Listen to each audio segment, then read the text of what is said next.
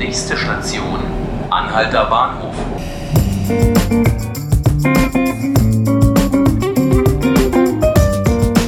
Hallo und herzlich willkommen zu 5 Minuten Berlin, dem Podcast des Tagesspiegel. Mein Name ist Felix Hackenbruch und bei mir im Studio ist heute Robert Kiesel. Hallo Robert. Hallo Felix. Sie gehören zum Berliner Kulturgut wie die Spätis, die breiten Gehwege, die Currywurst oder das Handbier.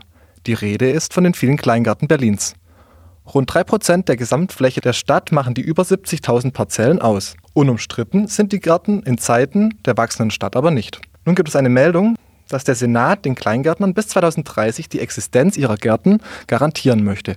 Robert, du hast da heute dran recherchiert. Was ist denn dran an der Meldung? Ähm, da ist allerhand dran, wenn sie so auch nicht ganz vollständig ist. Es ist in der Tat so, dass ein großer Teil der äh, bestehenden Kleingärten auf öffentlichen Flächen, also auf Flächen des Landes Berlin, gesichert sind mit diesem Vorhaben des Berliner Senats, so, ist dann, so er dann durchgeht. Allerdings sind es nicht alle Anlagen, die darunter fallen. Von wie viel sprechen wir da? Wir sprechen jetzt von 6.630, die durch dieses äh, Vorhaben und diesen, äh, diese Entscheidung des Senats gesichert sein werden bis ins Jahr 2030. Freuen sich dann diese 6.630 Kleingärtner jetzt, knallen da die Sektkorken?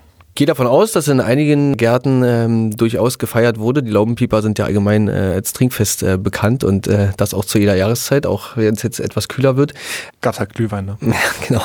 Es ist äh, aber in der Tat nicht so, dass ähm, die Freude überschwänglich ist. Je mehr Gesprächspartner man äh, kontaktiert und auch mit Vertretern des Landesverbandes der Gartenfreunde ähm, beispielsweise spricht, konkret habe ich das getan mit der stellvertretenden Sprecherin der Ilona Kreistau, dann ähm, werden die Stimmen auch lauter, die sagen, ja, wir sind eigentlich schon frustriert, dass es wiederum nur bis 2030 eine Bestandsgarantie gibt, weil man sich dort äh, ein bisschen mehr Planungssicherheit gewünscht hätte. Mhm.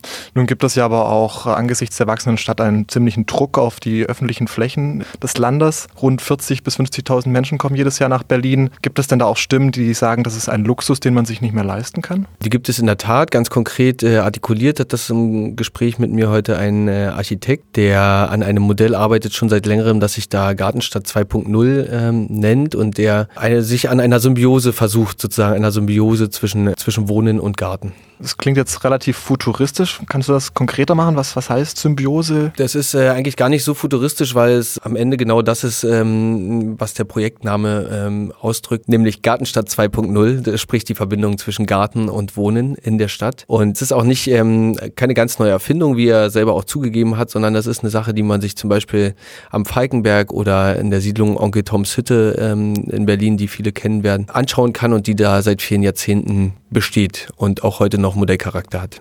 Nun galt die jetzt getroffene Regelung ja nicht für alle Parzellen auf den öffentlichen Landesflächen. Was passiert denn mit den anderen äh, Parzellen und wie viele sind das? Äh, das ist durchaus richtig. Es äh, betrifft 15 Anlagen in ganz Berlin, die ähm, nicht unter die Ausweitung dieser Bestandsgarantie fallen werden. Mir war es heute nicht möglich, eine Auflistung der einzelnen Anlagen zu bekommen, welche genau das sind. Da befindet sich die Senatsverwaltung für Umwelt noch in der Bearbeitung. Aber für die bedeutet das in der Tat, dass es, wenn es sogenannte sogenannte Investitionen in die soziale Infrastruktur geben soll und muss an den entsprechenden Orten, also sprich Schulneubau, Kita-Neubau, Straßenbauprojekte, dann können die Anlagen diesen Bauvorhaben zum Opfer fallen.